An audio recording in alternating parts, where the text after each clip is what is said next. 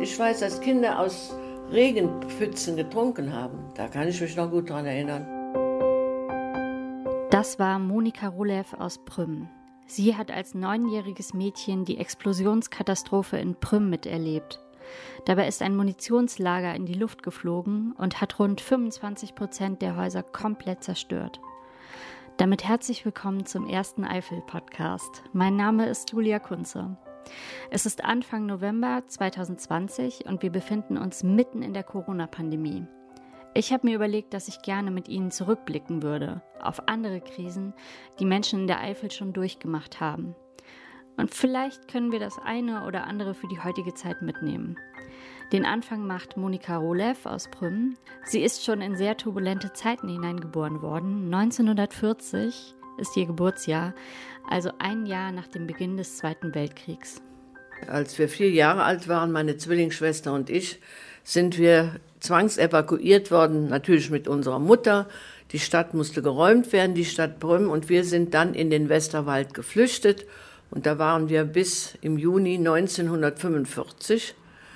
Als mein Vater denn aus der Gefangenschaft kam, hatte er direkt einen LKW organisiert mit einem Anhänger. Da sind wir mit 45 Brümmer Personen nach Brüm, hier nach Brüm in die Ritzstraße gekommen und die Stadt war total tot. Ja. Es gab ja hier nur noch Mauerreste, Ruinen und eine Schreck, ein schrecklicher Anblick und die Leute wussten nicht mehr, wo sie sollten überhaupt anfangen. Sie der ein oder andere hat ja überhaupt kein Haus mehr gehabt. Wir hatten aber hier in der Ritzstraße ein schwer beschädigtes Haus und der Vater hat sich direkt rangegeben und hat das repariert. Und die Brümmer waren aber auch glücklich, dass die Türme dieser Basilika, die auch noch keine Basilika war, eben der Salvatorkirche, gestanden haben. Und das hat ihnen auch Mut gegeben zum Wiederaufbau. Wie kam das, dass gerade Prüm auch äh, so zerstört worden war? Jetzt könnte man ja denken, ach, Eifelörtchen, äh, aber war das dann doch so ein wichtiger, ähm, so eine wichtige Stadt? Genau. Prüm ist also strategisch der wichtigste Ort gewesen an Belgien. Wir sind hier direkt so ein paar Kilometer hier von der Grenze entfernt.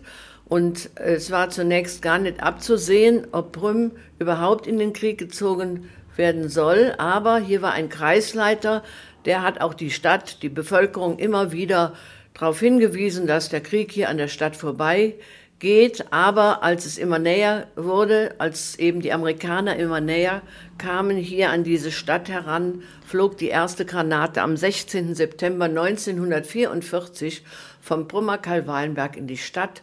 Und dann war direkt der Befehl, es wurden Sonderzüge eingerichtet, die dann die Bevölkerung größtenteils eben in den Westerwald oder in den Harz evakuiert haben. Mhm. Und dann kam sie, kam sie wieder. Also das ist eigentlich wirklich schrecklich. Ne? So kurz vor Kriegsende dann doch noch. Äh, man dachte schon, das Elend geht an einem vorbei. Man mhm. hat Glück gehabt und dann äh, ist die Stadt doch noch so schwer getroffen worden. Ganz schlimm. Also im Dezember 1944 hier ist ja die Ardennenoffensive gestartet. Das war ja dann auch schon etwas ganz Schlimmes. Und äh, dann brannte die ganze Stadt im Dezember 44 am Weihnacht, an den Weihnachtstagen komplett an allen Ecken. Und Ende Februar 45 stand nur noch die Kirche und das bischöfliche Konvikt. Das hatte die deutsche SS noch mit 400 Tellerminen in die Luft gejagt. Und aus diesem Internat, dem bischöflichen Konvikt, kroch die einzig Überlebende des Zweiten Weltkrieges das war Zimmers Ketchen, weil Brümmer kannten sie alle, Zümmisch Ketchen, wurde auch zum Original für die Stadt. Wenn der Krieg zu Ende war und die Leute kamen nach Hause und dann haben die zu Ketchen gesagt, wofür Ketsche bist du dann nicht weggegangen? Ja, hat er dann gesagt, ich hatte Miet alt bezahlt. Also sie hat immer, war schon so ein bisschen durcheinander wahrscheinlich. Und sie hatte auch nach dem Krieg genau wie wir Kinder, die ja denn in den Trümmern groß wurden, der Amerikaner noch immer hier war, den ersten dunkelhäutigen Soldaten gesehen. Und sie war ganz zerlumpt und äh, ist da rumgeirrt und wir sind ja immer nachgelaufen. Die Leute haben sich die Nasen zugehalten. Sie hat sich nie gewaschen. Und dann gab einer von den dunkelhäutigen äh, Männern, von den Soldaten, ihr Seife, sie soll sich doch bitte mal waschen. Und da hat sie gesagt, du bist so schwarz, er mir siehst, wäsch du dich mal. ja, frech. Wie war das dann so als Kind hier aufzuwachsen? Was war da für eine Stimmung? Die Stimmung war gar nicht so schlecht. Es kamen ja immer mehr Kinder hier, äh, auch hier in die Straße und wir sind eigentlich groß geworden zwischen den Trümmern. Und der Vater sagte immer, alles, was ihr findet, so Nägel oder Schrauben, hebt die auf, wir können alles gebrauchen. Aber die Kinder wurden auch ganz schlimm gewarnt, nur nichts anzufassen, was man nicht kennt. Mhm. Denn Kinder haben oft eine Mine angefasst, eine Granate. Wir hatten auch in der Schulklasse einen Junge, der hat auch eine Granate angefasst. Ja, da ist ihm die Hand weggeflogen. Also er konnte noch froh sein, dass er überhaupt nicht umkam. Denn mehrere Kinder sind wirklich tödlich getroffen worden, wenn sie mit solchen Sachen gespielt haben. Das kann man sich ja heutzutage überhaupt nicht vorstellen. Nein. Also da leben wir ja, ja wirklich. Ja, und dann war es so gewesen, mein Vater kam ja aus der Kriegsgefangenschaft mit uns nach Hause und wir hatten vor dem Krieg schon ein Milchgeschäft. Und dann hat er sich sofort dran gemacht, hat sich beim französischen Kommandanten in Schönecken war die Kommandantur eine, äh, äh, ein, also da mal einen Zettel geben lassen, wo dann die Unterschrift war, dass er darf wieder Milch verkaufen. Und da hat er sich sofort auf die Socken gemacht, ist in die Dörfer, zum Beispiel nach Fleringen und hier in Brüm auf die Tafel gefahren, mit natürlich keinem Auto, zu Fuß gegangen, hat sich leere Kannen mitgeholt und schleppte dann am frühen Morgen um 4 Uhr die Milch hier nach uns, hier in die Ritzstraße in unser Haus und da hatten die Brümmer Kinder, die dann Säuglinge ja, äh, waren viele Säuglinge, Säuglinge ja dann äh, im Krieg geboren. Dann kamen die Mütter mit ihren Kindern und jedes Kind bekam dann auf eine Karte ein Viertel Liter Milch. Und der Überlebenswille war so groß und die Angst vor eben, dass man verhungert, war riesig, riesig groß. Und die Kinder, die schon in die Schule gingen, in, der, in die Notschule hier um die Ecke, die bekamen dann auch Spenden für zu essen. Auch sogenannte äh, Schweizer Spenden, aber ein Aufruf an die umliegenden Dörfer ergab, dass die Dörfer, diese Schulen, diese Kinder für uns Butterbrote machten und innerhalb von ein paar Tagen dreieinhalbtausend Butterbrote nach Brüm geliefert wurden und die Kinder waren voller Dankbarkeit. Das klingt ja, was äh, ihr Vater gemacht hat, klingt total tatkräftig. Mhm. Also so aus der Situation heraus dann auch das Beste gesehen und, und sich dann einfach selbstständig auf die Socken gemacht. Gab es denn auch Leute, also gab es viele so Leute, haben Sie das Gefühl, dass das auch so ein, so ein Weg war, mit dem Elend umzugehen, indem man einfach angepackt hat? Ich kenne ja und habe mich ja auch viel damit beschäftigt, gab es auch Bäcker, die, wenn die Mehl bekamen oder so, Brote backten, ohne Geld, damit die Leute nicht verhungern. Das war ein, ein Kampf gegen das, äh, gegen, äh, sag mal, diese äh, tödliche Gefahr, dass die Leute verhungern einfach. Und da weiß ich, dass ein Ehepaar, ein Bäcker-Ehepaar, äh, auch Brot backte und die sind nachher in Schulden geraten, sodass sie fast ihr Geschäft mussten aufgeben, nur damit auch die Leute eben diese Hungerzeit überstehen. Also eine wahnsinnige Solidarität. Ja, unheimlich groß, mhm. sehr groß sogar. Okay. Ja. Man war auch in jedem Haus zu Hause. Also wenn wir als Kinder wurden wir in die in die äh, Häuser geschickt, schon ganz früh und haben die Leute mit der Milch beliefert, wo die äh, Mütter denn äh, alleine standen, wo der Vater oder die, der Bruder oder so gar nicht mehr nach Hause kam, weil die ja dann im Krieg geblieben waren oder noch gar nicht aus der Gefangenschaft kamen, mussten ja die Mütter sorgen, dass denn die Kinder weiter eben überleben. Und dann haben wir als Kinder uns eine Milchkanne in der Hand geholt und sind in die Häuser gegangen, haben die Milch beliefert mhm. bei die Leute. Hm? Okay, also hört sich jetzt irgendwie auch nach einer schönen Kindheit an. War auch, auf jeden Fall.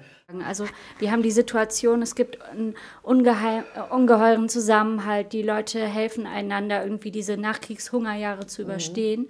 und man hat irgendwie das Gefühl, es geht wieder bergauf und dann. Genau. Also wir wussten in der Schule, jedes Kind, dass oben auf dem Kalweinberg ganz viel Munition hineinbefördert wurde von der französischen Besatzung. Wir wurden ja die Zone, kamen zu der Zone der Franzosen und die Franzosen haben den großen Auftrag gehabt, alle Munition zu bergen, die man hier findet, auch im ganzen Eifelraum, um sie dann zu befördern in den riesengroßen Bunker. 1938 war der gebaut worden auf dem Kalweinberg, für die Munition da reinzubringen. Und das war bis 1949.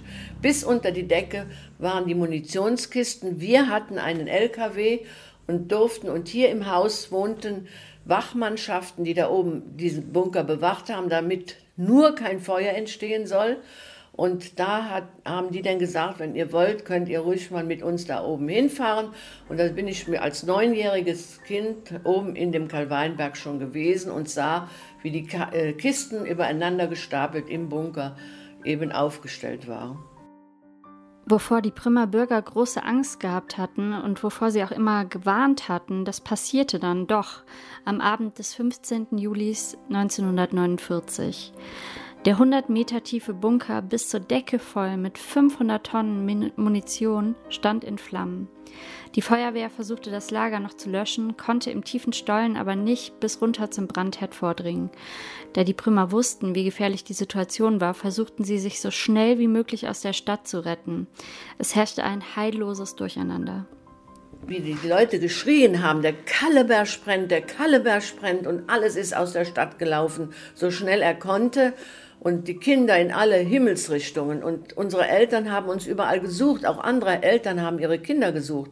Und wir waren oben auf die Held, da war ein, eine Gastronomie, äh, Thiesen hießen die. Ja, und dann ging es dann weiter. Wir gingen oder fuhren dann nach Schönecken auf die Burg und sahen, wie nach 8 Uhr am 15. Juli 1949 die größte Katastrophe über Prüm kam also der Bunker, fliegt in die Luft und wir sehen die Kuppe abheben und sehen das alles. Ne?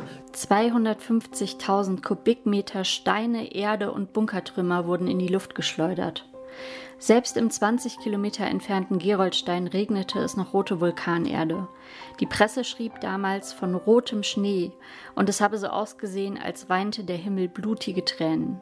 Ja, da haben wir den äh, natürlich mitbekommen. Und in der Zeit ist mein Vater mit dem LKW nach Brüm gefahren, in die Stadt, um zu sehen, ob er irgendwie noch alte Menschen oder eben Kranke rausholen kann. Und da ist das Ding in die Luft geflogen und dann bekam er einen Lungenriss, dem ist die Lunge geplatzt und er starb an den Folgen später. Durch die schnelle Evakuierung starben dabei nur zwölf Menschen. Aber ausgerechnet die Straße, die den Krieg überstanden hatte, wurde völlig zerstört. Fast 1000 Menschen obdachlos. Die Bevölkerung in ganz Deutschland zeigte sich betroffen von dem Unglück, vor allem als öffentlich wurde, dass die Primer sich schon lange erfolglos gegen das Munitionslager gewehrt hatten. Bis heute ist nicht ganz klar, was genau passiert ist. War es ein Unfall? War es eine Sabotage? Die französische Besatzungsmacht zahlte der Stadt zwei Millionen Mark und verpflichtete sie, die Schuldfrage nicht weiter zu verfolgen. Doch die Menschen hatten ohnehin andere Probleme. Ja, die mussten gucken, dass, dass sie ihren, aus ihren Trümmern Reste zogen und haben dann, wurden ja Baracken aufgebaut in Brüm, damit die, die gar nichts mehr hatten, in Baracken wohnen konnten. Und wir Kinder, wir hatten ja noch unser Haus, das ist nicht in die Luft geflogen bei dieser Situation. Die war sehr stark beschädigt natürlich. Und wir Kinder wurden alle in Heime geschickt, damit nur kein Kind zu Schaden kommt. Wir sind also als Kinder in Erholungsheime gefahren und da, da haben wir ja unendlich Heimweh gehabt, weil ja jetzt schon wieder so ein Schicksal über Prüm kam. Hm. Mhm. Ja, und wie heilen solche Wunden? Das geht mit der Zeit. Wissen Sie, das ist so. Die Leute haben alle müssen schwer arbeiten. Die haben gar keine, das musste ja weitergehen und die haben das eben überwunden, indem sie eben bei der Arbeit eben auch ihre Gedanken nicht immer dabei hatten. Das musste ja auch finanziell, da war ja die Währungsreform rum, die Leute hatten schon das erste Kopfgeld und dann war auch äh, sah man in Brüm auch den Wiederaufbau. Und die Leute, die haben ganz besonders immer an dieser Kirche, an dieser heutigen Basilika sehr drangehangen. Die ist ja 1945 als letztes Gebäude in Brüm am Heiligen Abend eingestürzt. So, und jetzt wurde sie wieder aufgebaut und das war eine riesengroße Sache, als es hieß, Prüm ist wieder auferstanden, die Kirche ist wieder belebt, man kann wieder ins Gotteshaus gehen, man kann beten gehen. Und die Leute waren ja auch sehr fromm. Sagen wir mal, in der Abendzeit wurde viel gebetet. Die Leute waren sehr christlich geprägt hier. Das macht auch was aus. Wenn die Leute einen Glauben haben, ist schon sehr, sehr wichtig. Also wenn ja alles egal ist und so, da kann man sich ja bald umbringen.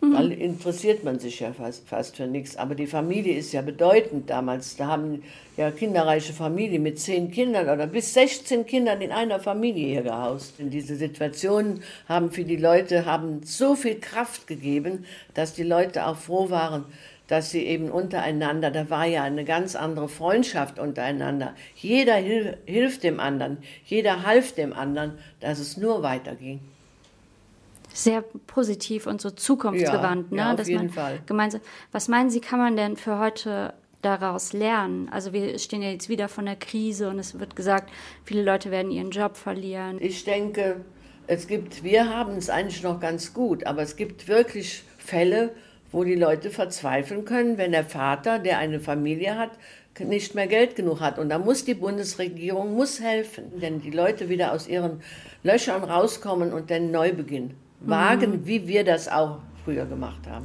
Aber da war ja gar nicht so die Hilfe von der Bundesregierung Nein. da, so wie ich das verstanden ja, habe. Sie haben das ja auch ganz selber äh, alles gemacht. Die haben wirklich in bitterster Not, die haben wirklich fast von der Erde gegessen. Ich weiß, dass Kinder aus Regenpfützen getrunken haben. Da kann ich mich noch gut daran erinnern.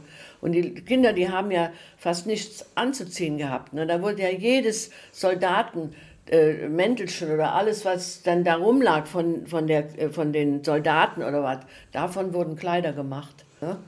Die, wurden, die haben übereinander alles angezogen. Heute ist die Mode, ziehen sie auch wieder alles übereinander, aber hier ist Reichtum. Ne? ja. Das ist kein, kein Armut. Ja, ja. ja, ja. ja. Und wie gesagt, jeder und dann kamen ja die Schmuggler und die Leute, die nichts hatten, gingen ja über die Dörfer Kartoffeln holen.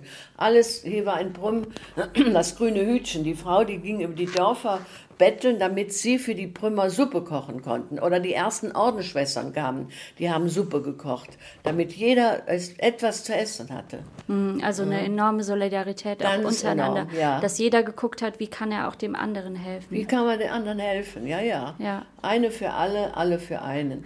Und so ist das auf der Welt, ja. Ja, ja da können wir uns noch selber abschneiden. Heute. Ja, ja, ja, da ist ein Beispiel, ne? Hm. Ein richtiges Musterbeispiel. Und wenn ich dann sehe, dass die Läden ist ja überhaupt nichts los und kauern darum, die Leute sind aber so nicht arm in dem Sinn. Die haben was zu essen, die haben was zum Anziehen. Das ist auf jeden Fall gegenüber der Zeit nach dem Krieg gar nicht zu vergleichen. Hm. Gar nicht zu vergleichen. Mhm. Also lernen wir eher auch ein bisschen Demut zu haben. Ja, auf jeden Fall. Ganz bestimmt.